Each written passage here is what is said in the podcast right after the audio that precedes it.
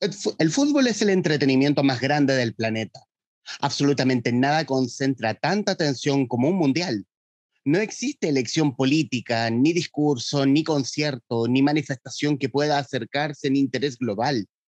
La prueba es que el Campeonato de Rusia 2018 fue visto por 3.500 millones de personas, casi la mitad de la población mundial. Desde principios del siglo XX, el poder buscó y busca utilizar este deporte a su favor. Mussolini, Hitler, la dictadura argentina con el Mundial 78, jeques árabes, Pablo Escobar, Pelé, la camorrita eh, napolitana, Silvio Berlusconi, Sebastián Piñera o George Weah, el primer jugador en convertirse en presidente. Pero también hay víctimas, como digo Maradona, tal vez la persona que más amó y sufrió el fútbol.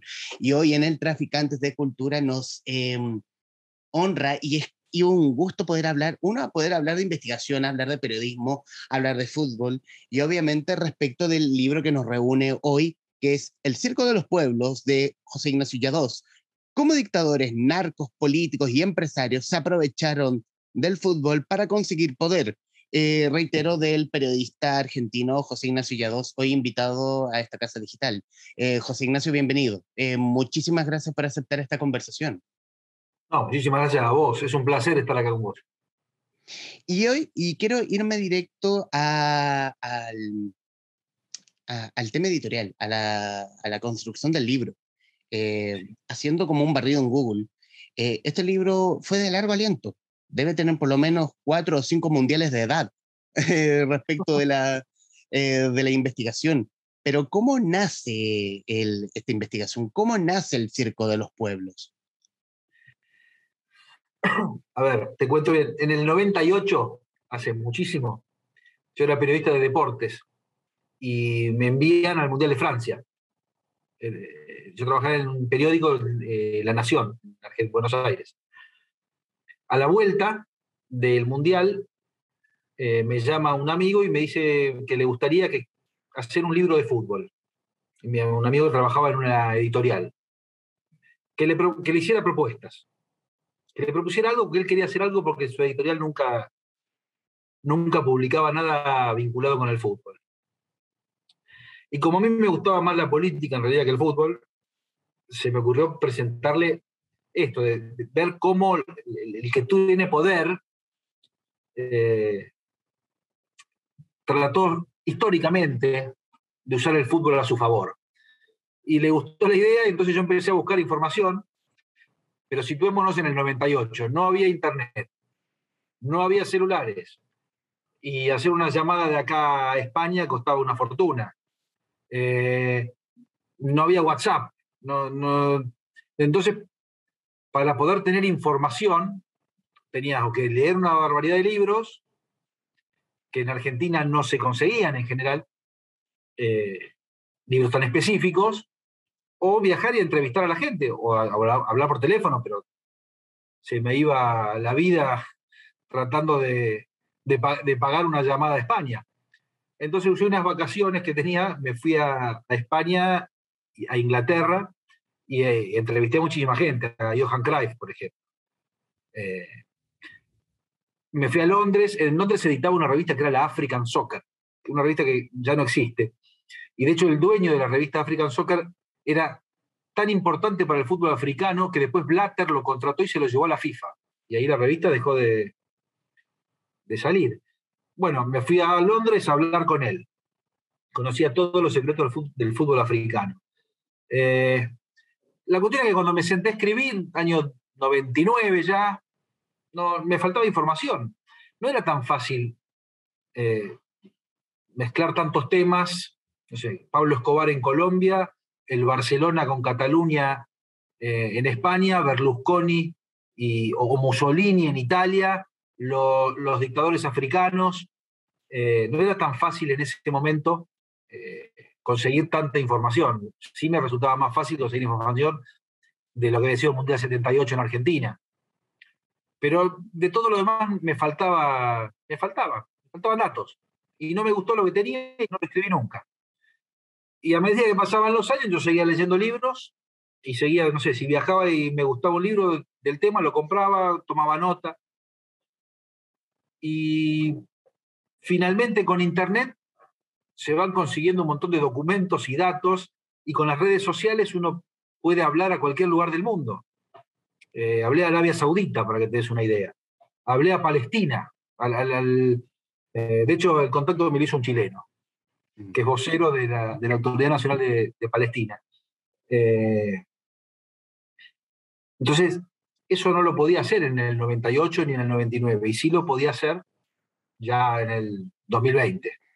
Y bueno, me senté a escribir y surgió la, más o menos me cerró la idea y hablando con un amigo de, Penguin Random House, eh, le pareció que era una buena idea para publicar y así salió el libro. ¿Cómo? Digamos, lo, interesante de esto, perdóname, es que guardé todos los cassettes, todas las desgrabaciones, todo del 98 para acá. Me mudé dos veces, nunca tiré nada, siempre lo guardé. y, es lo que tenemos acá circulando tanto en Argentina, circulando tanto en Argentina como en Chile. Primero decir que la portada está total, porque es como es la formación de fútbol donde está tanto Mussolini, está Hitler, Pablo Escobar, Pele, George Weah, el, dictador Videla, eh, Sebastián Piñera, Macri, Macri. Sí, Macri, también. Eh, y, el, y, obviamente, y obviamente el ídolo máximo, Diego Armando Maradona. Em, aquí es, eh, y, encontré interesante, eh, porque en la introducción tú pones como el punto preciso donde el poder encontró al fútbol como atractivo, eh, a tu juicio. Y, para no yo spoilear tanto el libro, a pesar de que una investigación periodística, ¿cómo se podría spoilear? ¿Dónde el poder, en qué parte de la historia el poder le clavó las garras al fútbol? Mira, el primero que hace una utilización medio brutal del fútbol es Mussolini en el 34. Eh, el fútbol, vos pensás esto, vos pensás que en, a comienzo del siglo pasado no había tecnología para, difundir eh, el deporte. No es como ahora que vemos todos los campeonatos de todo el mundo eh, en vivo. a comienzos del siglo pasado no pasaba. Primero el fútbol no era todavía tan popular y después no había tecnología para difundirlo. Sin embargo, el primero que, advierte eh, en, escala que, el fútbol era, movilizaba mucho a la gente es Mussolini. Eh, Italia organiza el Mundial de 1934 y lo gana, no porque dijeron, uy, qué lindo, vamos a ver un poquito de fútbol. Mussolini quería sentarse a la mesa de los líderes de Gran Bretaña, Francia y Alemania. Quería, ser un líder, una especie de primus inter pares entre los grandes líderes europeos. Y él dijo, él lo que vio fue, yo le voy a mostrar al mundo con un mundial que Italia es, es, un país de punta, que es de primer mundo. El primer mundial que fue en Uruguay en el 1930 se hizo todo en una sola ciudad que fue Montevideo. Italia dijo, yo no voy a hacerlo en una sola ciudad, lo voy a hacer en 10. Y le voy a mostrar a todo el mundo que las 10 ciudades son de, son de primera y los 10 estadios son de primera y las rutas son de primera y las comunicaciones son de primera. Todo es, es, una maravilla acá. Y además vamos a ganar. Le metió una presión a los jugadores que es histórica. Hasta, hasta se cuenta que en el entretiempo de la final bajó al vestuario para presionar a sus jugadores y al técnico. Eh, Mussolini no lo hizo ni por capacidad organizativa, ni porque le gustaba el fútbol. De hecho, no le gustaba el fútbol. Lo hizo para mostrarle al mundo que Italia era un país de primer nivel. Y para, para mostrarle a los líderes de Francia, Gran Bretaña y Alemania que él estaba a la misma altura que los otros. Esta es la primera gran utilización y de hecho, mirá lo que pasó que Hitler lo advierte esto. Hitler odiaba el fútbol lo odiaba. Aparentemente en toda su vida Hitler fue a un solo partido y fue en los Juegos Olímpicos de Berlín, que son en el 36, dos años después del Mundial de, Italia 34 que organizó y ganó Italia. Bueno, Hitler odiaba el fútbol, decía que era un deporte muy británico y él no los quería los británicos. Sin embargo, él vio lo que pasó con Mussolini en Italia y vio también la repercusión de, de los Juegos Olímpicos de Berlín en el 36 Entonces fue inmediatamente, sin gustarle el fútbol, odiando el fútbol, fue a la FIFA y le dijo que quería organizar el Mundial del 42. ¿sí? Eh, el del 38 ya estaba asignado a Francia. Y le fue a pedir el Mundial de 1942. ¿Por qué lo hizo Hitler? ¿Porque le gustaba el fútbol? No, lo odiaba. ¿Porque creía que Alemania era una selección de punta? No, hasta ese momento Alemania no había ganado nada. Eh, no, lo hizo porque él vio la repercusión que tenía el fútbol y creyó que lo podía usar a su favor. Finalmente, como todos sabemos, el Mundial del 42 no se disputa por la Segunda Guerra Mundial, que, propiciada por el mismo Hitler. Pero en el 39, hasta el 39, Alemania era el único país eh, candidato a ser sede del Mundial de 1942, y esto es porque Hitler había advertido la importancia que tenía el fútbol en la sociedad. Esos registros de Hitler queriendo, queriendo ser sede mundialista, eso, eh, eh, la pregunta es muy boba y obvia, y pido disculpas y pido perdón antes de eso. Eh, ¿Existen? ¿Existe, ¿Existe como registros, los registros que puede tener la FIFA en Zurich? Sí. Sí, sí. Sí, hay, hay registros y hay crónicas de la época también. Incluso está en la página, si no me equivoco, en la página de la FIFA está, en la que se cuenta esto y se cuenta la preocupación que tenía la FIFA, porque la FIFA dijo, ya tuvimos un mundial de Mussolini, lo único que nos falta ahora es un mundial de Hitler. Y entonces la FIFA no quería darle el mundial a Hitler. Y entonces vino a Sudamérica y le pidió a Argentina y a Brasil que, se postularan y que fueran candidatos.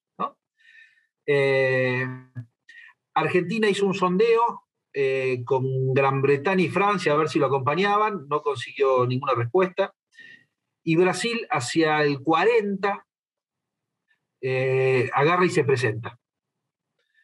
Eh, en el 40 se tenía que elegir. Hitler había metido presión a la FIFA pidiendo que se eligiera en el 39 la sede.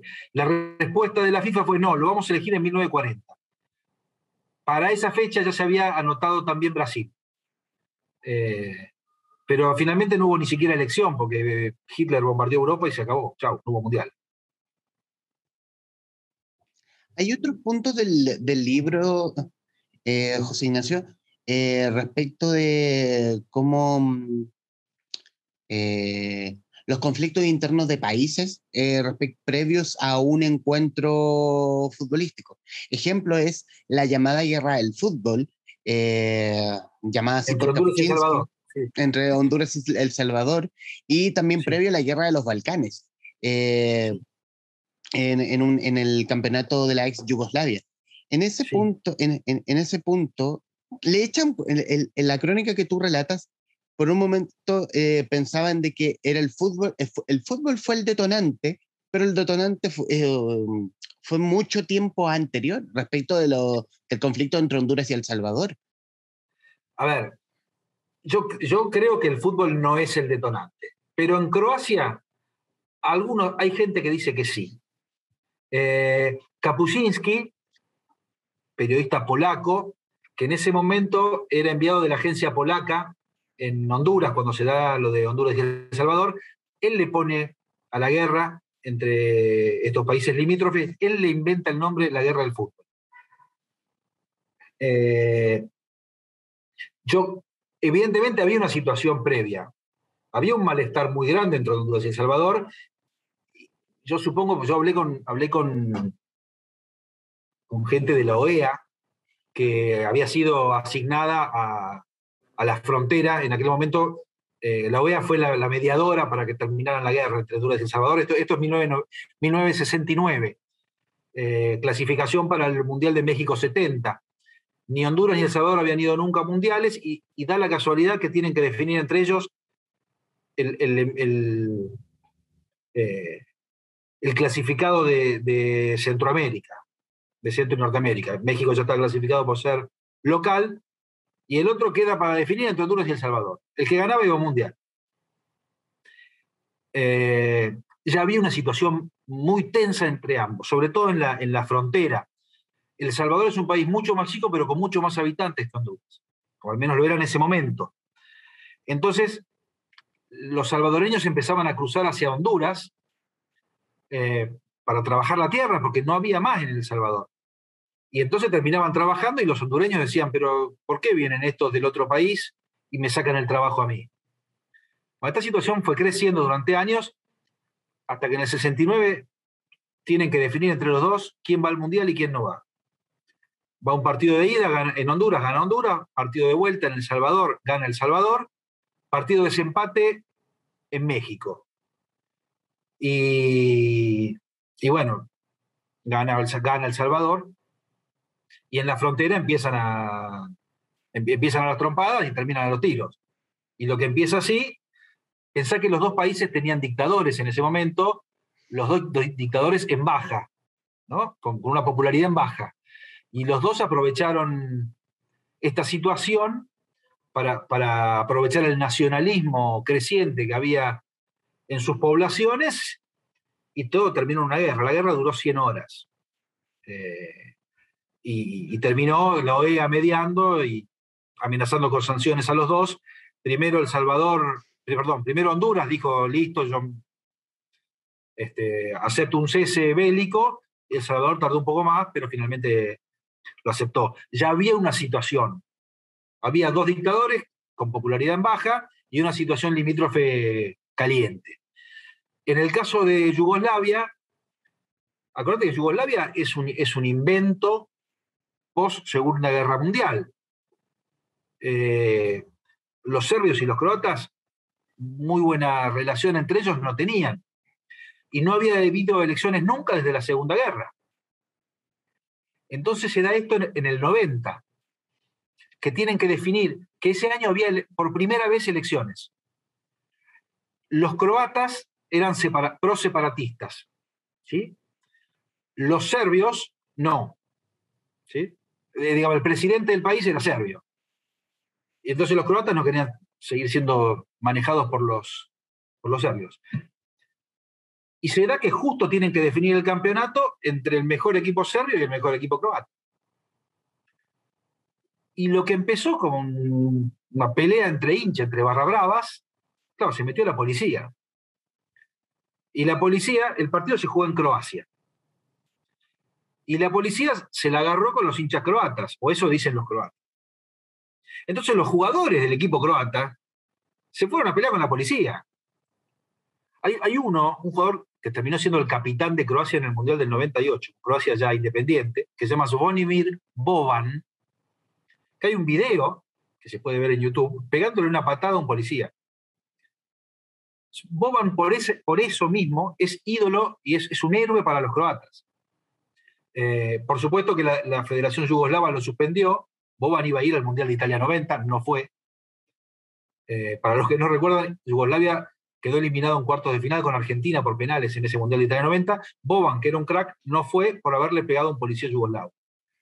Eh, ahora, afuera de ese estadio hay una estatua, hay un monumento que dice, en honor a los jugadores y a los hinchas, del Dinamo de Zagreb, que en este estadio empezaron la emancipación de Croacia. Ahora, esto lo podemos discutir en años. Ese es el puntapié inicial de la emancipación de Croacia y de la guerra de los Balcanes. Me parece que el clima ya estaba. Pero bueno, eh, eso, hizo que, la situación se, tornara un poco más tensa y bueno, todo terminó como ya sabemos. A él se le considera un héroe, pero si bien él no se considera un héroe respecto de quienes sí combatieron en los Balcanes. Sí, sí. Es que vos sabés que en el Mundial de, Francia, eh, cada vez que le preguntábamos a los croatas cualquier cosa de fútbol, todo terminaba en el tema de la guerra de los Balcanes. Era, acordate que era el primer país de Croacia emancipada. Pero todo terminaba en lo mismo. Entonces un día le preguntan a Blasevic, el, entrenador de Croacia, eh, por, ese tema y él dice, Boban es un héroe nacional, porque él defendió a, Croacia. Boban no había defendido a Croacia, Boban se había peleado con un policía que le había pegado a un amigo de él. Pero los croatas lo tomaron así, él, él dice, Boban defendió a Croacia. Y cuando le vamos a preguntar a Boban che, así que sos un héroe. No, yo no soy un héroe, dice. Héroes son los que, los que fueron a la guerra. Yo no hice nada. Yo, yo defendí a un amigo, dijo. Yo creo que en el 90, cuando pasó eso, los jugadores todavía no eran conscientes de la repercusión que tenía un partido de fútbol. Y un partido de fútbol con estas características, ¿no? El mejor equipo de Croacia contra el mejor equipo de Serbia disputándose el campeonato yugoslavo. Yo creo que en el 98, cuando fueron al Mundial, ya tenían idea. Ya, ya entendían lo que el fútbol puede generar en, una sociedad. Y caso contrario, lo que ocurría en Nigeria, en plena guerra civil, donde hacen una tregua a la por la visita de Pelé. Sí, sí, es increíble eso. Es increíble. Esto es en el 69. Claro. Que en el, 69 los jugadores, Pelé, Pelé ya era el gran jugador del mundo, había ganado dos mundiales, un año después ganaría el tercero, pero ya era un mito mundial y jugaba en el Santos, juega en Brasil. Viste que ahora todos los cracks se van a jugar a Europa. Pero Pelé en el 69, siendo el mejor jugador del mundo, jugaba en Brasil. Y los salarios de los jugadores eran, qué sé yo, más o menos. En comparación con hoy, que ganan millones y millones de dólares, no ganaban tanto. La, la plata ellos la hacían en giras. Entonces, viene un representante y le dice a los jugadores de Santos, miren, podemos hacer una gira en África y nos pagan toda esta plata. Plata que hoy nos parecería un, vuelto, nada. Pero en ese momento era una fortuna. Y tenemos que ir a jugar al Congo belga, al Congo francés, a Nigeria, a Mozambique. Bueno, vamos, dicen los jugadores. Vale, vamos. obviamente con pelea a la cabeza. Cuando, cuando están por allá, ellos primero van al Congo no me acuerdo si Congo francés o Congo belga, pero a, los dos Congos eh, son los dos primeros países a los que visitan. Eh, obviamente eh, manejado por dos dictadores, ¿no? En uno estaba Mobutu Sese Seko. y en el otro, bueno, en Guaví, menos conocido, si querés. y ahí le dicen, mirá que tenemos un problema en Nigeria, que están en guerra civil, que era lo que se conoció como la guerra de Biafra. Biafra es una región que tiene mucho petróleo y al revés, a la vez es una región pobre. Entonces, los habitantes de la región reclamaban al gobierno, al gobierno central, eh, que estaba en Lagos en ese momento, después la capital cambió, le reclamaban, primero le reclamaron, reclamaron mejores condiciones de vida, cuando no las encontraron, dijeron, basta, somos independientes y el petróleo es nuestro. Por supuesto que el gobierno central no lo permitió, eh, y entraron en una guerra civil. Eh, es muy conocida esa guerra por la hambruna que provocó, porque en un momento el gobierno central cercó toda la zona de Biafra, por mar y por, y por tierra. Y no dejaban entrar ni salir alimentos ni nada. Entonces la gente se empezó a morir de hambre. Finalmente eh, se rindieron los, los, habitantes de Biafra. Pero mientras estaba la guerra civil, le dicen a Pelé, mira que están en guerra civil. ¿Qué hacemos? ¿Vamos? Sí, vamos igual, si ya, cobraban, ya habían cobrado la plata. Eh, que para ese momento era una fortuna, eran 11.000 libras nigerianas, que, que, valía la libra esterlina inglesa. Eh, ya cobramos. Bueno, vamos igual. No, pero mira que están en guerra civil, pueden bombardear el estadio. Ah, una, cosa, una cosa sutil. sí, podía pasar cualquier cosa. Pero se dio el caso de que Pelé era era lo más grande que había, era el ídolo máximo del deporte mundial, más o menos, en ese momento. No me acuerdo qué otro deportista tan importante había en el 69, yo calculo que ninguno. Entonces, como todos querían ver a Pelé, se hicieron dos partidos. Uno que se jugó en Lagos contra la selección de Nigeria y el otro que se jugó mucho más cerca de la frontera con Biafra, contra una selección de la, de la región, de la zona y hubo un acuerdo entre los rebeldes o los independentistas y el gobierno. Dijeron, no vamos, como todos queremos ver a Pelé, no nos peleamos, incluso, no lo tengo confirmado, pero hay, hay fuentes que dicen que para el segundo partido cerca de Biafra, pudo ir gente desde Biafra, que se abrió la frontera, que estaba cercada por el gobierno, y hubo gente que pudo ir a ver el partido. Eh, obviamente por ese segundo partido cobraron más plata. Eh, y, y, la guerra se suspendió unos días cuando, cuando, cuando el Santos despegó de Nigeria y se fue a Mozambique volvieron a pelearse. Pero durante cinco, tres días no hubo guerra. No lo logró la diplomacia internacional, no lo logró la política nigeriana, lo logró Pelé. Eso es lo que no lo, algo, algo, algo, de lo que se puede jactar Pelé. Dime. No, es que algo parecido pasó. Vos decís, bueno, pero eso pasaba antes, cuando estaban todas las. Eh, se da cerca de todas las, guerras de independencia que hubo en África, eso. Pero pasa ahora también. En el 2005, ahora, antes de ayer, eh, clasificación para, para el Mundial de Alemania del 2006, el que estaba en guerra civil era Costa de Marfil. Se peleaban, vamos, de manera muy simplificada, los del norte con los del sur. ¿sí? El gran ídolo de Costa de Marfil era Didier Drogba, ¿sí? Eh, que después jugó en el Chelsea, fue jugador muy importante. Bueno, la cuestión es que si los jugadores de, la selección de Costa de Marfil se hubieran peleado igual que como lo hacía la sociedad marfileña, no hubieran llegado a nada. Pero los jugadores hicieron un acuerdo. Vamos a tomar Drogba como el representante más conocido de la capital y los hermanos Touré, Yaya Touré y Colo Touré del norte. Son jugadores conocidos. Eh, hicieron un acuerdo. Es, somos buenos jugadores si pateamos todo para el mismo lado y jugamos en equipo, vamos a poder clasificarnos por primera vez a un mundial. Se podrían haber peleado, ¿eh? porque mira que cuando pasa algo así, todos tienen un conocido, un pariente, alguien que sufrió la guerra civil.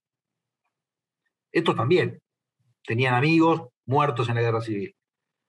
Bueno, la cuestión es que cuando que se unen los jugadores, se clasifican y cuando termina el partido en el que Costa de Marfil se clasifica para el Mundial, Drogba abre la puerta del vestuario y le dice a los camarógrafos y a los periodistas, entren. Entran las cámaras, Drogba agarra un micrófono y le empieza a hablar a, los... Imagínate Costa de Marfil, todo el mundo celebrando la clasificación a un Mundial.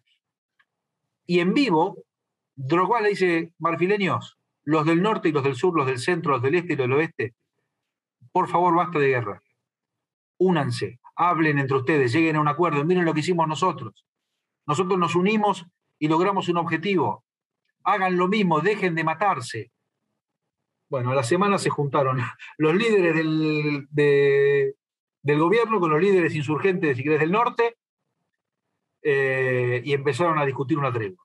No lo habían podido hacer antes, no lo pudo hacer la diplomacia internacional, lo logró un jugador de fútbol. Fue increíble. Se arrodillaron en el vestuario y pidieron todos los jugadores juntos, por favor, perdónense y hablen. Y, los bandos en pugna lo hicieron. Eso lo logró el fútbol. claro, algo que solamente puede hacer el fútbol. O sea, exacerbar nacionalismos, sí, pero también llamar a la paz. Sí. Sí, por eso cuando, cuando, cuando yo planteo esto de que el poder desde que el fútbol se, convirtió en algo masivo, el poder trató de usarlo a su favor. Esto dicho así parece algo nocivo, parece algo malo. Y yo en sí mismo no diría que es malo, porque mira lo que, logró, lo que lograron los jugadores de Costa de Marfil, o lo que logró Pelé. ¿Eso es malo? No. ¿Cómo decir que eso es malo? Eh, ahora, bueno, ¿cómo lo usó Mussolini? Y sí, eso no está tan bueno. Y lo otro que yo planteo, ¿hubiera llegado a ser presidente Berlusconi hubiera eh, primer ministro de Italia, si, de no haber sido el dueño del Milan y de no haber convertido al Milan en el mejor, en el gran equipo del mundo. Sí, Berlusconi ya era parte del jet set italiano, ya era millonario, ya tenía cualquier cantidad de negocios, ya era famoso, ya había creado un barrio, eh, ya había inventado la tele por cable, que no estaba en Italia. No, no tenía una financiera, ¿Qué le faltaba? Estaba visto como un empresario frío. Bueno, ¿qué, hizo? Compró el Milan, lo convirtió en el mejor equipo del mundo y a partir de ahí fue tres veces primer ministro. Lo hubiera logrado si no. Ahora, ¿esto es bueno o es malo? No sé, decime, eh, no lo sé. buscaba el ejemplo de Berlusconi como que buscaba como esa calidad que puede dar, esa cosa humana que da el fútbol, eh, respecto de, claro, siendo el, un banquero, el banquero es una persona fría, mala en ciertos momentos, pero se acerca al fútbol.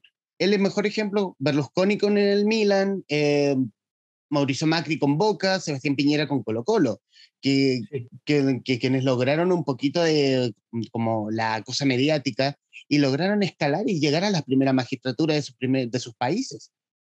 Sí, sí. Eh, en el caso de Berlusconi, él, yo no sé si cuando él compra el Milan, él ya tenía en la cabeza llegar a, a ser primer ministro. Lo que sí sé es que él se, empezó a, se mandó a medir. Y él de pronto veía la popularidad que tenía, que era creciente. Eh, y, cuando empezó el descrédito hacia la política tradicional, él era un outsider, él era un emergente de, social, si querés, desde el Milan. Y eso lo había humanizado, como decís vos, exactamente. Lo mismo le pasó a Macri en Argentina. Macri era un empresario y estaba visto como alguien frío hasta que, hasta que Boca salió campeón del mundo. A partir de ahí era Mick Jagger, era un Rolling Stone. Y lo conocía todo el país, iba a todos lados, firmaba autógrafos, se sacaba fotos. Antes no. Eh, claramente, el, fútbol yo creo que los entre comillas los humanizó, sí. Macri, Macri no tenía esa masividad previo al campeonato mundial de Boca. O sea, lo, lo, más conocido de Macri era porque era hijo de Franco Macri y porque lo habían secuestrado, lamentablemente, lo habían secuestrado y había sido noticia de todos los diarios varios años antes, ¿no? Pero él era, el famoso de la familia era el papá. El, empresario conocido del papá, que además no tenía buena imagen. Y él era el hijo de un empresario con, que no tenía buena imagen. Eh, no, Boca claramente, eh, hay un antes y un después. Claramente, él, él se convierte en un líder a partir de Boca. Estamos a diferencia, si querés, perdón, tanto Berlusconi como Macri no eran dirigentes políticos previamente, no tenían militancia política. Por ahí Sebastián Piñera sí la tenía. Eh, Piñera ya había sido candidato a presidente antes de comprar las acciones de Colo Colo. En el caso de Macri y Berlusconi no, no tenían ninguna, nada, ninguna vinculación con la política. Eran empresarios. Sebastián, Piñera funciona bien, bien como, como la figura del outsider a pesar del pasado político que tenía, en todo caso. Sí, sí, sí, además, a ver, esto lo, sabes más vos que yo. Eh, Piñera era un empresario más que un político, si querés. Era político, pero más era el dueño de LAN Chile, era el, tenía un canal de televisión, ¿no? Era, era una figura del empresariado, si no, si no me equivoco. Eh, además de ser política y ser militante desde chico. Claro, y teniendo, y teniendo, y teniendo ese amor por el fútbol, siendo eh, hincha de Universidad Católica, no se va por Universidad Católica, sino que se va por el equipo más popular de Chile, que es Colo Colo. Eso lo contó el hermano. Mm. No, no ¿Sabes que no recordaba ese dato? Un día lo invitan al hermano, al, que es artista.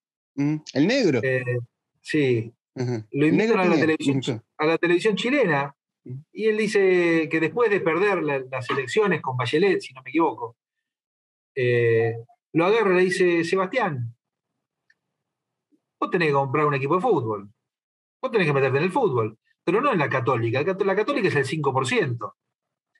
Tenés que meterte en Colo Colo, tenés que comprar Colo Colo si es el 50% del país. Yo le pido disculpas a los de la Universidad de Chile con esto. Lo dijo, lo dijo Piñera, no lo dije yo. Eh, eh, bueno, no sé si por hacerle caso a su hermano o por qué, pero Sebastián Piñera terminó comprando el, Colo Colo. Eh, y, no sé si por eso o no, la, siguiente elección presidencial la ganó. Estamos con José Ignacio Yados, periodista, autor de el Circo de los Pueblos, eh, editado por eh, Aguilar. ¿Qué poder decir de nuestro invitado? José Ignacio Yadós es periodista y trabajó casi 20 años en el diario La Nación, en donde comenzó como redactor de deportes y llegó a ocupar el cargo de editor en la sección política. Condujo un programa político en la señal Metro, dirigió la revista Ausbank y dictó cursos de periodismo en la Universidad Nacional del Noroeste de la provincia de Buenos Aires. Desde 2009 es gerente de relaciones institucionales del canal TIC Sports, donde dirige la estrategia comunicacional, las relaciones públicas y los vínculos con instituciones oficiales y privadas.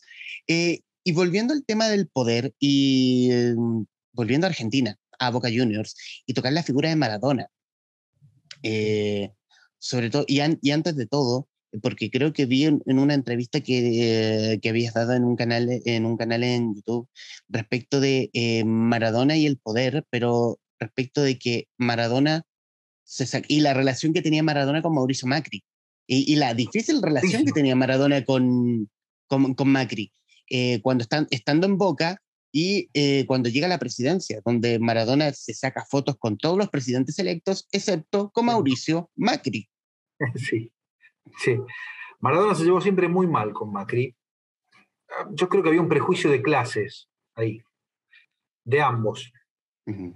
Eh, Maradona siempre fue, siempre opinó de todo y a Macri, que siempre fue dueño, desde que nació siendo dueño de empresas, siempre le molestó que alguien, él era el dueño, y el otro era un asalariado. Todos eran asalariados. Pero Maradona nunca aceptó esto, porque Maradona siempre sintió que era más importante que cualquier dueño. Maradona yo creo que fue el jugador más usado en la historia del fútbol mundial. Lo usó la dictadura argentina, la camorra napolitana, casi todos los presidentes democráticos de Argentina, una cosa de loco. Lo, usó hasta el presidente de Bielorrusia. Eh, él, por supuesto, que por ahí cuando era chico no se daba cuenta, después me parece que sí. Eh, y en el caso de Macri, fíjate lo que es, desde, desde que en Argentina, en Argentina hubo una dictadura que termina en el 1983. A partir de ahí, con el regreso a la democracia, todos los presidentes democráticos elegidos por el voto eh, Digo esto porque tuvimos cinco, cuatro presidentes del Congreso, en un momento cuando renuncia de la Rúa en el 2001. Todos los presidentes elegidos por la gente, menos Macri, con todos Maradona se sacó fotos, ¿eh? y con todos fue a la Casa Rosada y se sacó fotos, con Alfonsín, con Menem, con De la Rúa, con Alberto Fernández, con Néstor Kirchner, con Cristina Kirchner, con todos. Con Macri no. A Macri no lo quiso nunca y Macri a él tampoco. Y, y, es, y, esto la, y, esto es la pregunta respecto de cómo, cómo tú nombras a Maradona como víctima eh, del fútbol. Uno no lo imagina como víctima, sobre todo por la actitud que éste tenía, porque era capaz de codearse, como, como lo mencionas, con el poder en Argentina, con los presidentes electos democráticamente. Eh, ¿Cómo termina? ¿Cómo termina? Y ahí me gustó una historia que creo que la, que la mencionas en el libro respecto de cómo eh, la camorra italiana, estando él en el Nápoles. Eh, ¿Cómo lo sacan como de la nada? Es como, él no es tan, como se dice que en Chile, no es tan choro, no, no es tan así como se le para a cualquiera y, y va, y va, pero no, se le, pero, no, pero no se molesta con la camorra italiana. No, en algún momento me cuenta un amigo mío que era muy amigo de él, cuando le, le, preguntan eso, che, ¿por qué, por qué aceptabas todo lo que te decía la camorra? Y dice, ¿qué querés que haga? Es la camorra. claro, no, era tan ingenuo. Hay una historia buenísima con eso. Un día a las 12 de la noche, él estaba en su departamento, estaba con su mujer, eh, su mamá, y creo que ya tenía sus dos hijas, las dos más grandes, ¿no? Dalma y Janina. A las 12 de la noche le tocan el timbre en el, en el departamento atiende Claudia, que era su, mujer en ese entonces, le dice algo al oído, justo había un amigo mío ahí en el departamento, dice, vení, vas a, conocer la Nápoles de verdad. El que le había tocado el timbre era el capo de la camorra, ¿no? el, jefe de la mafia, eh, Carmine Giuliano. Le dice, seguime, Maradona le tiene que seguir, va el jefe de la camorra adelante en un lancha rojo, eh, en un auto muy caro, atrás va Maradona en su camioneta, con toda su familia, se subieron toda la camioneta. Y van a un barrio que se llama Forchella, un barrio donde la camorra tiene mucho poder.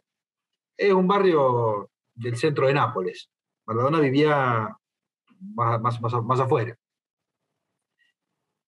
Bueno, eh, llega, no había nadie, a 12 de la noche, 12 y media, ya una de la mañana, no sé qué sería cuando llegan al barrio.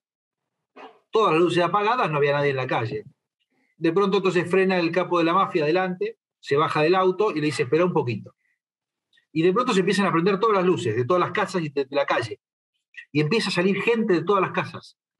Y entonces ahí se para adelante Carmine Junior y le dice, bueno, dale, vení. Empezó a avanzar. Y Maradona avanza despacito y la gente agolpada todo encima de la camioneta.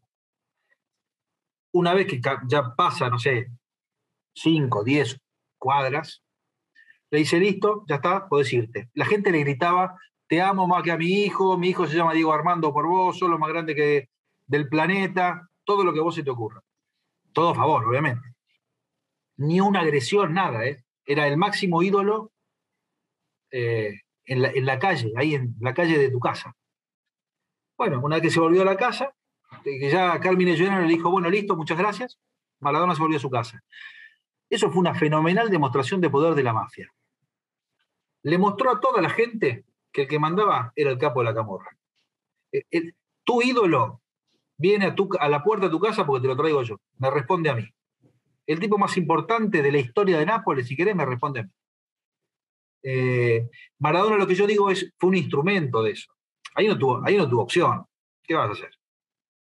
Te dice, vení, tenés que ir. Pero él, pero él está consciente de que ese instrumento, tanto de la camorra, tanto de los militares en, previo, previo a la organización del Mundial en Argentina, o él de alguna forma se aprovechó de ser un instrumento. Eh, uno, tener el nombre, ser Maradona, y el otro, tener como los favores de esta, de esta gente. Sí, yo cuando era chico, con la dictadura argentina, no sé hasta, hasta qué punto lo entendía. Él era chico, tenía 16 años, qué sé yo. Eh, ¿Lo usó a favor? Sí. Le negoció, cuando, cuando Maradona era chico, todos los chicos a los 18 años tenían sí o sí obligatoriamente tenían que hacer el servicio militar. Maradona ya jugaba en la primera de Argentinos Juniors y, y, en el 79 salió campeón mundial juvenil, en un mundial que se jugó en, Japón. A la vuelta del mundial, a Maradona y a cinco o seis jugadores más, el gobierno militar los cita para el servicio militar. No iba, iban a, como para que te des una idea de cómo era esto, estabas tres meses sin salir, sin salir de, de una barraca militar haciendo entrenamiento. No podías ni ir a ni jugar los domingos, ni entrenarte con tu equipo, nada. Tenías que, a las 3 de la mañana te levantaban y te decían cuerpo a tierra, eh, camuflense con lo que haya. Es, eso era el servicio militar. Y a eso lo habían citado Maradona cuando, cuando salió campeón mundial juvenil. ¿Qué, ¿Qué, fue lo que negoció de alguna manera? Yo me, saco, me, visto de soldado, me saco una foto con vos y vos nos das el alta a todos y ninguno de nosotros hace el servicio militar. Bueno, eso fue lo que hizo.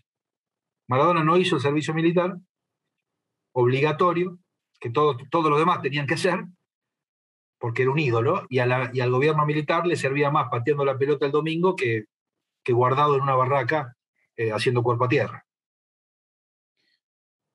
Otra, otra de las historias que también eh, cuentas en el libro es eh, pasando de la mafia italiana a Colombia. Eh, sobre todo con la historia con Pablo Escobar eh, y Deportivo Medellín y la América de Cali con el cartel mismo. era la época donde no... Ya, yo, yo tenía noción de Pablo Escobar metiendo las manos en el fútbol. Era la liga completa colombiana la que tenía el narcotráfico el narcotráfico metido en sus, eh, siendo dirigentes mismos del, de las grandes esferas del fútbol. Vos pensás esto, en aquel momento todavía la DEA no lo, eh, para, para, cuando se muere Pablo Juárez así, pero en la década del 80, principios de la década del 80, no tenía en su lista de narcotraficantes ni a los Rodríguez Orejuela, que eran los capos del cartel de Cali, ni a, un montón de, de narcotraficantes famosos todavía. Por lo tanto, los Rodríguez Orejuela, por ejemplo, o uno de los dos, Miguel Rodríguez Orejuela, era el vicepresidente de la América de Cali. El América de Cali, en la década del 80, llega a tres finales seguidas de Copa Libertadores: 84, 85, 86. Las pierde las tres. Pero en ese momento el vicepresidente del club era, el capo del cartel de Cali. Cada vez iba a todos los partidos. Cuando el cuando el equipo ganaba, bajaba al vestuario, esto me lo contó un jugador que estuvo ahí. Bajaba al vestuario y le pagaba los premios a los jugadores. Y cuando perdían, y él sentía que sus jugadores, a los que le pagaba muy buenos salarios, Cuando él sentía que esos jugadores no habían dejado todo en la cancha, los reprendía, les decía de todo. Les generaba miedo a los jugadores a veces. Igual todos los jugadores de esa época hablan bien de él.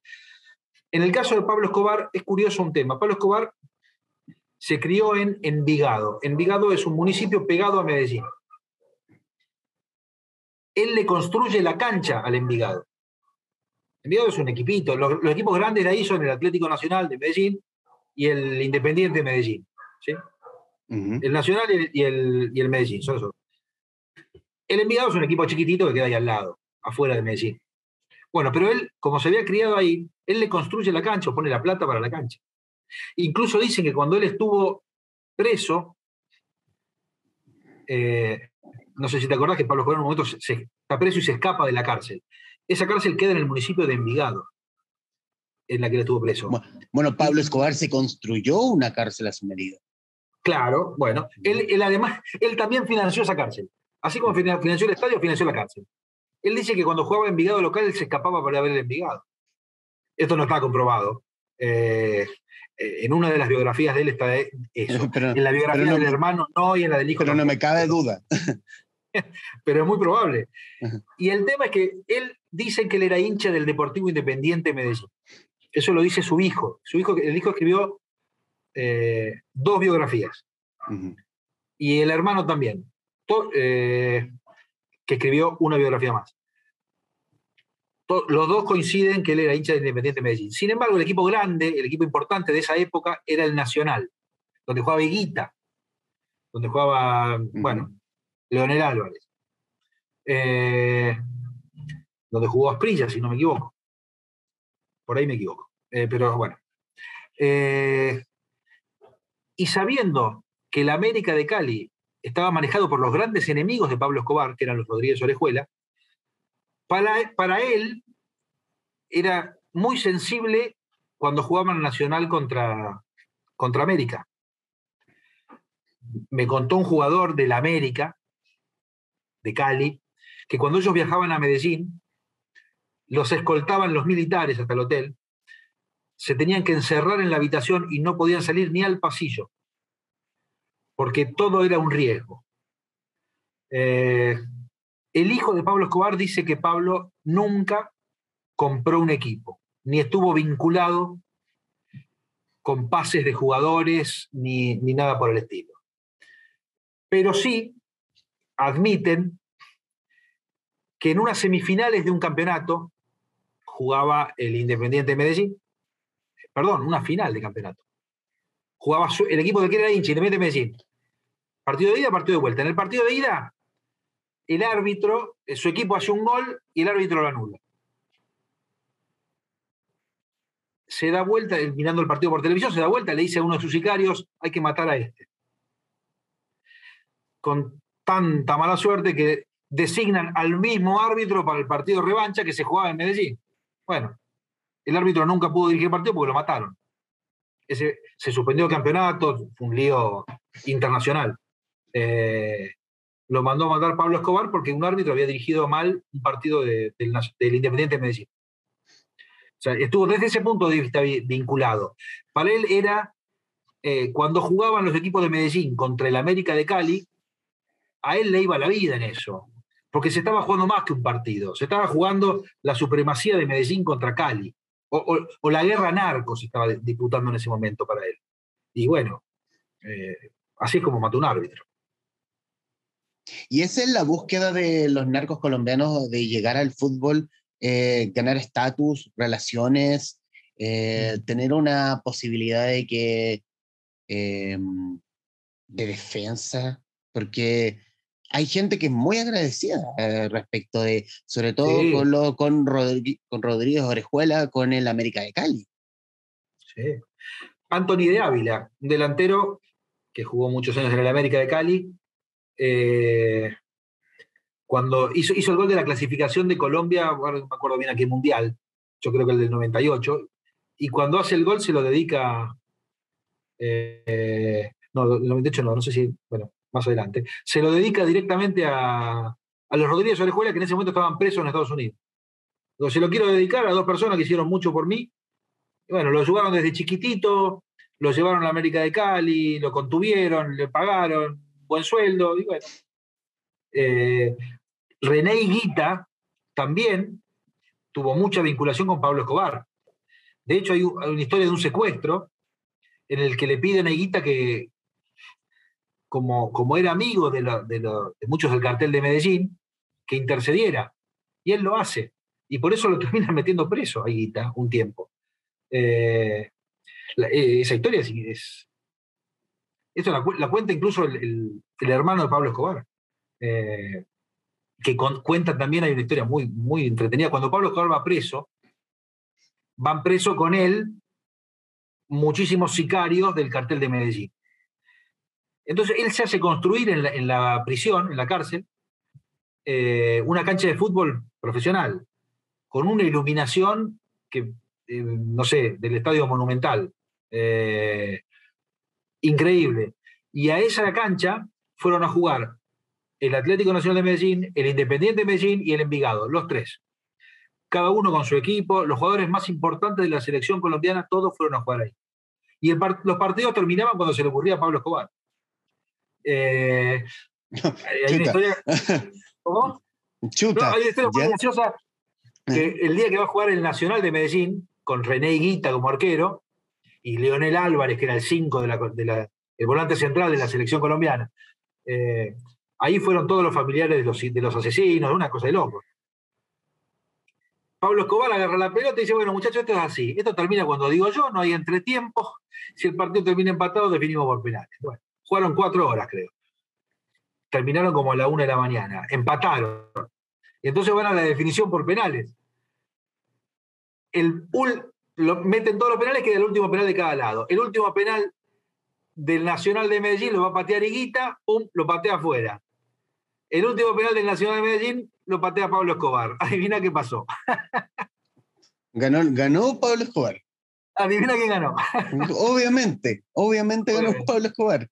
Obviamente. Pero los jugadores no se podían negar ahí. Es como Maradona con la camorra napolitana, no se podían negar. Ellos tenían que ir a jugar. ¿Qué, iban a hacer? Eh, y después firmaban autógrafos, y sacaban fotos, todo lo que vos digas. Eh, ese era el poder de Pablo Escobar. Eh, los narcos en esa época en Colombia habían penetrado todas las instancias sociales. Así como los cantantes más famosos fueron a cantar a la Hacienda Nápoles de Pablo Escobar o, amenizaban las fiestas de, los Rodríguez Orejuela. No, podían, no, se negaban, iban. Y así como estaban en el ambiente cultural y también estaban en el deportivo hasta que los Rodríguez Orejuela ya tomaban a la América de Cali como, como, como una bandera de Cali. Y entonces ahí ya fue una guerra. Porque estaban en guerra entre ellos, entre los carteles. Y, en la búsqueda de ese estatus de ganar relaciones, nos vamos, quiero pasar de Colombia a Qatar. Eh, Qatar de por sí. Eh, el ejemplo máximo es que es la propiedad que tienen en el Paris Saint Germain. Eh, también el ejemplo mismo de que van a ser sede en la, una polémica sede del próximo Mundial de Fútbol. Un mundial que va a ser en noviembre, porque en noviembre hay temperaturas acordes para que puedan jugar los, los muchachos. Eh, ¿Cómo termina Qatar? ¿Cómo termina Qatar eh, siendo parte de Oriente? y escuchándose como referencias, así como, oye, ¿sabes que en Qatar se están haciendo cosas? Oye, eh, Qatar es dueño de Messi, por, eh, por decir algo. Sí. Qatar es un país chiquito, muy chiquito, con muy pocos habitantes, pero con muchos problemas con todos sus vecinos, especialmente Arabia Saudita, que es el, país gigante de la región, que es el país limítrofe de Qatar. Pero los cataríes se llevan mal, con Emiratos Árabes, con Arabia Saudita, con Yemen, con Maldivas, con Egipto. Eh, y además es un país muy chiquitito, no, es un país que tenga una, no es una potencia militar, pero es el principal exportador mundial, o lo era hace unos años, de gas licuado y tiene petróleo de sobra. Es un país multimillonario, tiene cualquier cantidad de millones para nadie, si querés, porque no tiene casi, tenía poquitos habitantes y encima estaba peleado con, todo, con todos los vecinos. Entonces se da en un momento, en, la primera parte del, siglo XXI, eh, Qatar en un momento hay, un encuentro, o el G que dice, a ver, hoy, no, hoy somos nada, somos nadie, no nos da bola a nadie, no, no existimos en el concierto mundial. Yo en el 2030 quiero ser un actor de más relevancia. Esto lo hacen en el 2006, creo, 2006-2008. En el 2030 quiero ser un actor de relevancia. Bueno, eh, ¿cómo lo logro? Y llegan a la conclusión de que el deporte es uno de los grandes instrumentos o una de las herramientas importantes que van a usar para, para ser alguien en el 2030. Bueno, ¿y cómo lo usamos? ¿Cómo, cómo hacemos que el deporte... Bueno, vamos a hacer una cosa. Con los fondos que nos entran por exportación de gas y petróleo, vamos a crear un, un fideicomiso y con eso vamos a invertir en un montón de cosas. Bueno, en el, se da la casualidad que en el 2011 el Paris Saint-Germain estaba en venta. Situémonos también esto. Paris Saint-Germain es un equipo que en ese momento había ganado dos ligas, nomás dos campeonatos. No era un equipo relevante en la historia del fútbol francés, pero era el equipo de París. El equipo de París, no es que había 10, el único equipo de París con todo lo que significa París para eh, emocionalmente, si querés. Eh, todo el glamour y todo lo que, lo, que, lo, que implica París. Bueno, vieron la posibilidad de por muy poca plata, o poca plata para ellos, porque para, para nosotros hablar de millones de dólares es casi obsceno, pero para ellos era nada. Y por 100 millones de dólares compraron el París Saint-Germain. Y así es como. Eso lo hacen cuando Arabia Saudita los había acusado eh, de promover golpes de Estado. ¿Vos te acordás de, lo, de la primavera árabe? Lo que se llamó como primavera árabe. Sí. La primavera árabe terminó con cuatro gobiernos de la región. Egipto, eh, entre ellos. Y a punto estuvo también de con el de Siria. O sea, pudo haber terminado con cinco o seis. Arabia Saudita, Egipto, Libia, todos dijeron que el gobierno de Qatar estaba apoyando a los movimientos, vamos a decir, insurgentes, no sé. Ellos lo llamaron golpistas. Y lo empezaron a promover por todos lados. Cuando a Qatar, le, en todo el mundo, bueno, uno no escuchaba hablar de Qatar en el 2010, 2000, que era un país chiquitito, perdido por ahí. Pero de pronto lo que empezamos a escuchar de Qatar era que era un país golpista o promotor de golpes de Estado. No, a Qatar no le gustó esto. Inmediatamente fue y compró el Paris Saint-Germain. Vos podés decir casualidad o no, pero en cuanto lo acusaron de esto. Fue como un, tiró un volador de luces de 100 millones de dólares para comprar un equipo francés. Sí, sí. Pero el, volador de luz raro, eh, caro.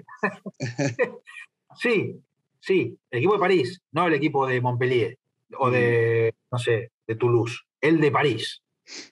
Un equipo que en ese momento no era un equipo importante. Hoy, con el título que lograron hace poco, París Saint-Germain es el equipo más ganador de Francia. Pero hasta ese momento era un equipito que se odiaba con lo de Marsella, pero no porque eran rivales a la misma altura. El Olympique de Marsella era un equipo grande y el París Saint-Germain no. Pero era París contra Marsella, contra el sur. ¿no? Eh, de pronto lo volvieron a acusar, unos años después, los mismos países, siete eran, lo acusaron de proteger a los terroristas, a los hermanos musulmanes, a Al Qaeda. Y otra vez, ¿de qué se hablaba? Bueno, ya tenían el Paris Saint-Germain, ya tenían la sede del Mundial, pero ¿de qué se hablaba de ellos? De que, protegían terroristas. Y le hicieron un boicot vos no podías entrar a Qatar ni desde Arabia, ni desde Emiratos, ni desde ni si ibas de Egipto, y, y prohibieron, si vos ibas en avión a Qatar, no podías pasar por arriba de ningún otro país. El espacio aéreo no lo podías usar. esto, era complicado porque entonces para ir a Qatar tenía que dar una vuelta al mundo, más o menos. No podías comerciar con ellos, entonces le empezó a complicar ¿Qué hicieron en ese momento? Compraron a Neymar. hasta ahora el pase más caro en la historia del fútbol es el pase del brasileño Neymar, en 222 millones de dólares. Coincidió, si querés de casualidad o no, con el boicot que le hicieron sus vecinos. Y cuando los vecinos estaban acusándolo de proteger terroristas y le estaban generando muy mala imagen internacional, Qatar compró Neymar y de ahí en adelante de lo único que hablaste es de Qatar, Neymar, el Paris Saint-Germain, el Mundial de Fútbol, Qatar y el deporte. Eh, de casualidad o no, si querés como parte de una estrategia que ellos habían impuesto a primeros, en los primeros años del 2000, de los 2000, cada vez que tuvieron un problema y que le empezaron a generar mala imagen internacional, ellos contraatacaron con fútbol. Ellos no pueden ir a la guerra. Qatar no puede ir a la guerra contra Arabia Saudita. Es un país chiquito contra un gigante, no puede. ¿Cómo contraatacó? Con poder blando. No puede ir con poder duro. Poder duro es la violencia. Qatar no puede responder con violencia. Qatar respondió con poder blando, que es el, poder obtenido por vía diplomática, por el marketing, la comunicación. Eso, es, un término eh, que empieza a trabajarse en, el, 1990 en Harvard. Eh, la mayor exposición mundial de poder blando, si querés, es la de Qatar con el deporte. ¿Cómo respondió a las acusaciones de, y, a la imagen negativa que le estaban creando? A través de poder blando. Y bajo, Así como ese, y, y, bajo ese mismo poder también, tomando, tomando en cuenta los últimos hechos, la, la ocupación rusa en Ucrania y sobre todo el ejemplo mismo de Roman Abramovich, el entonces dueño del Chelsea, que se vio obligado respecto de la invasión misma a dejar eh, su activo más importante, según él, el Chelsea, eh, para que, como para que el gobierno eh, británico no se lo quitara. Sí. Rusia tiene, ha, influido mucho últimamente en el tema fútbol, sin quererlo, ¿no? La política rusa. Un caso es lo, que vos mencionás del Chelsea.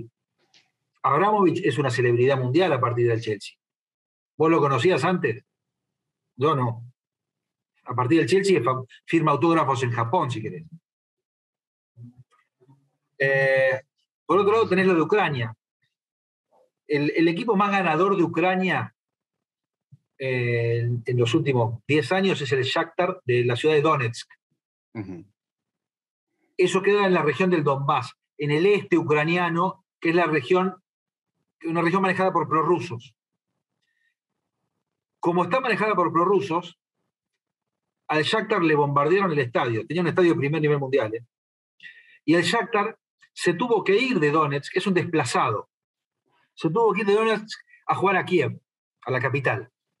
Con un problema. En Kiev, eh, Kiev tiene, eh, el mejor equipo de Kiev es el Dinamo y es el gran rival del Shakhtar.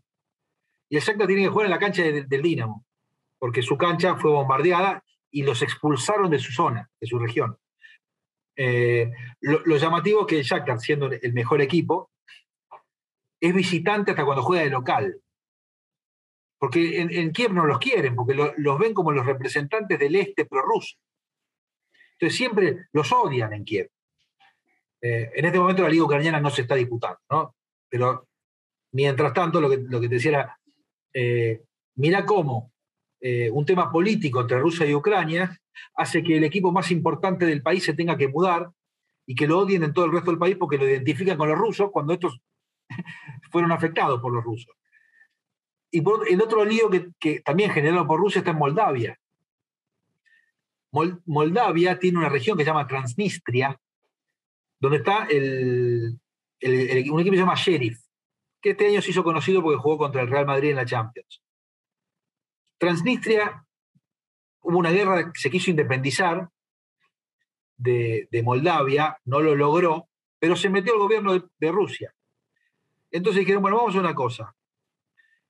Transnistria va a tener su constitución, su moneda, su capital, sigue dentro de Moldavia, pero hacen lo que quieren. Y el fútbol moldavo está representado por un equipo que no se siente moldavo. Y el, y el que le permitió, o, el que definió que tenía que representar a Moldavia, eh, aunque estuviera en una zona casi independiente, es Rusia.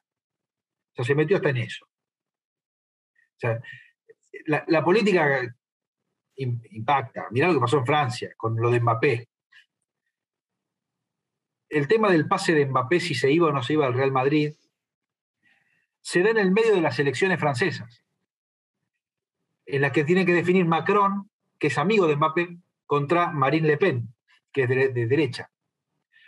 Eh, en el medio de la campaña, Macron lo llamó por teléfono a Mbappé cuando estaba eh, en un canal de televisión. Es como si en este momento yo estoy hablando con vos y, para demostrar el poder que tengo y que soy amigo del gran ídolo de la sociedad, levanto el teléfono y digo, hola Mbappé, ¿cómo estás? Y él habla con vos por teléfono. Macron usó Mbappé para su campaña. Eh, mirá lo importante que será el fútbol. Y cuando le preguntaron, ¿qué joven francés te inspira a Macron en medio de la campaña? Dijo Mbappé. No se le ocurrió, no, pensó en un científico, no pensó en, no sé, en un cantante, en un, en un actor. Pensó en Mbappé. Él lo tiene medido eso, obviamente. Tiene medido que Mbappé es el gran ídolo de la juventud. O sea, pensó en el, pensó en el preciso. Claramente, claramente. Claramente lo usó. Estuvo esperando que Mbappé se pronunciara. ¿eh? eh estuvo esperando que, Mbappé dijera que lo iba a votar a él. Mbappé no lo dijo nunca. Pero bueno, salió al aire en un canal de televisión eh, Macron lo llamó al celular él al aire, ¿viste? Entonces, de alguna manera, no dijo que lo iba a votar, pero jugó con Macron bastante. Macron le pidió que se quedara en París y le prometió que iba a ser el embajador de los Juegos Olímpicos, que dentro de dos años se hacen en París. Ah, eh, o sea, eso explica, eso explica el no rotundo al Real Madrid, que mucho tiempo él, quiso, él quiso irse al Real Madrid porque la liga francesa sí, buena onda y todo, pero la liga francesa no es la liga española. Claramente. Sí, sí. Se metió hasta el presidente. El presidente lo llamó, le pidió que se quedara y lo hizo en el medio de la campaña electoral. O sea, eh, yo estoy seguro que especuló con eso. Eh, una vez me dijo, uno de los vicepresidentes del Barcelona. El Barcelona es una cosa, es algo muy importante. El eslogan de ellos es, más que un club. Y en realidad es una bandera, es una bandera de, Cataluña. Eh, una vez me dice un vicepresidente del Barcelona que ante cada elección catalana todos los políticos iban a, ver al Barça y se dejaban ver en el estadio. Y yo le digo, pero yo soy hincha del Barcelona.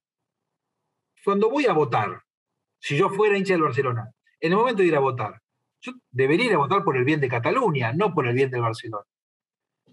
Me dice, está claro, pero si un político te dijera, si vos sos hincha de un equipo y un político que quiere tu voto dice que, que odia a tu equipo, vos no lo vas a votar. Y si dice que es hincha de tu equipo, vos le vas a tener simpatía. Eso lo logra casi el, fútbol y casi nada más. y volvemos a Maradona. claro, mm. El, velorio de Maradona, cuando Maradona muere, el velorio es en la Casa Rosada. No te olvides que muere en medio de la pandemia del coronavirus. En Argentina casi que no se podía, uno no podía salir de su casa. Sin embargo, el presidente de la nación pone a disposición de la familia de Maradona la Casa Rosada. Eh, hubo miles y miles y miles de personas durante horas desfilando para ver el, féretro de Maradona. Eh, en el medio de una pandemia. No podíamos salir a la calle, pero ahí se llenó de gente igual. Eh, eso lo, logra el fútbol. en ese momento recuerdo, hacía algo multitudinario, recuerdo la muerte de Perón, la muerte de Vita, la muerte de Alfonsín. No, y la de Maradona superó todo eso. ¿Y qué le queda hoy al fútbol? ¿Y qué le queda hoy al fútbol? El, ¿Qué le queda hoy al fútbol? Eh, tengo, tengo en, este momento lo que está ocurriendo en Chile es que eh, se está discutiendo una modificación a la ley de sociedades anónimas deportivas y muchos de los clubes que son sociedades anónimas se están reforzando con políticos. Eh, muchos políticos de la última gestión de Sebastián Piñera. Bueno, también de la centro izquierda en todo caso, pero eh, es, como, es como se ve, es como las armas que tienen los clubes de fútbol, en Chile por lo menos, para defenderse de las garras mismas de la política, contratando a políticos. También hay una vocación de los políticos de ser parte de este circo, porque te da muchas relaciones, te hace visible. Hay muchos dirigentes que no serían muy conocidos si no fuera porque juega tu equipo y vos lo ves ahí siempre en la cancha y vos lo ves, no sé, ayudando a la contratación de un jugador. Eh, los políticos también quieren ser parte del mundo del deporte. Eh, en Argentina, el presidente independiente es uno de los sindicalistas más importantes, que es Hugo Moyano. Boca eh, puso un presidente de la nación, si creo, creó un presidente de la nación como Macri. Eh, el Colo Colo ayudó a Piñera, podemos decir que lo ayudó un poco, seguramente. Yo creo que eso los políticos lo ven. Yo no sé. Es posible también que los clubes digan yo necesito peso político para, eh, sobre todo cuando pasa algo así como sociedades anónimas, acá en Argentina no hay sociedades anónimas deportivas, en Chile sí, y es posible que, necesiten tener buena llegada a la política, buena, capacidad de lobby. Pero a los políticos también les gusta estar ahí. ¿eh? Ganan mucho ellos. Eh, José Ignacio, ya en los minutos que nos quedan de esta grabación, que ha sido extensa pero gratificante, muy entretenida, sobre todo de historia, eh, de fútbol, de política. Em, primero, ah, bueno, quienes nos están viendo a través de nuestro canal de YouTube y quienes nos escucharon a través de Spotify y Amazon Music, eh, recomendarles. Ahí está El Circo de los Pueblos, editado por Aguilar en Chile, y obviamente que también lo pueden encontrar tanto en su librería física como también en formato ebook. Eh, una entretenida historia de fútbol, política y más que nada una, un gran rompecabezas del poder eh, en, en, la cancha, en la cancha sobre todo. Eh, José Ignacio, eh, bueno, reiterar, agradecértelo esta casi más de hora de conversación que llevamos en esta grabación. Y obviamente estos minutos finales son tuyos para que diga lo que guste. Muchas gracias a vos eh, por la posibilidad de, contar de qué se trata el libro. yo creo que el fútbol es una de las grandes pasiones del mundo. No, no, yo creo que no hay nada tan popular y que movilice tanto como como un partido de fútbol creo que esto lo ve el que tiene poder. El que tiene poder no necesariamente es un político, ¿eh? puede ser un empresario, lo fue Berlusconi, o puede ser Pablo Escobar, eh, o puede ser un mismo un jugador de fútbol. En este momento el presidente de Liberia es George Weah, el mejor jugador liberiano de la historia, el, mejor jugador africano. El único jugador africano que ganó un balón de oro. Hubiera llegado a ser presidente, no había terminado el colegio, Weah, cuando, cuando se presentó la primera vez para ser presidente. Entonces, yo creo, que el fútbol tiene mucho poder y esto lo, eh, esto lo ven, lo ven, lo ven los poderosos. Esto no es ni malo ni bueno per se. Es, depende cómo se use y quién lo use. Lo que tengo claro es que cuando nosotros festejamos un gol de nuestro equipo, hay alguien que está viendo algo más. Y está viendo qué, beneficio puede obtener de eso. Eh, no solo económico. Eh, ¿Qué va a pasar de acá en adelante? Yo creo que con la tecnología el fútbol es cada vez más popular. Y hay cada vez más maneras de ver un partido. Antes tenías que estar sentado delante de un televisor, probablemente en el living de tu casa. Hoy lo podés ver acá, en el celular. Te lo llevaste a cualquier lado, estás caminando por la calle mirando un partido de fútbol. Yo lo que creo que esto crece, es cada vez más. Y cada vez Internet ayuda, eh, a que, a que el fútbol llegue a más lugares en el mundo y yo no veo que esto vaya a frenarse, sino creo que esto se va a potenciar. Eh, no veo ni menos gente en las canchas, ni menos hinchas, es más, veo un fenómeno hasta globalizado. Como decías vos hace un rato, el Chelsea con Abramovich son famosos en China, en Australia, en India y en Japón. Eh, y eso no pasaba antes y cada vez pasa más. Eh, con lo que, bueno, eh, muchísimas gracias desde ya por, haberme permitido contar todo esto. Eh, para mí fue un gran placer. No, el placer nuestro para que, que haya aceptado conversar con esta casa digital y obviamente eh, agradecerle a José Ignacio Yados, autor del Circo de los Pueblos, eh, editado por Aguilar. Eh, José Ignacio, muchísimas gracias. No, muchas gracias a vos, a vos, en serio. Y a quienes nos están viendo escuchando, gracias por estar ahí. Adiós.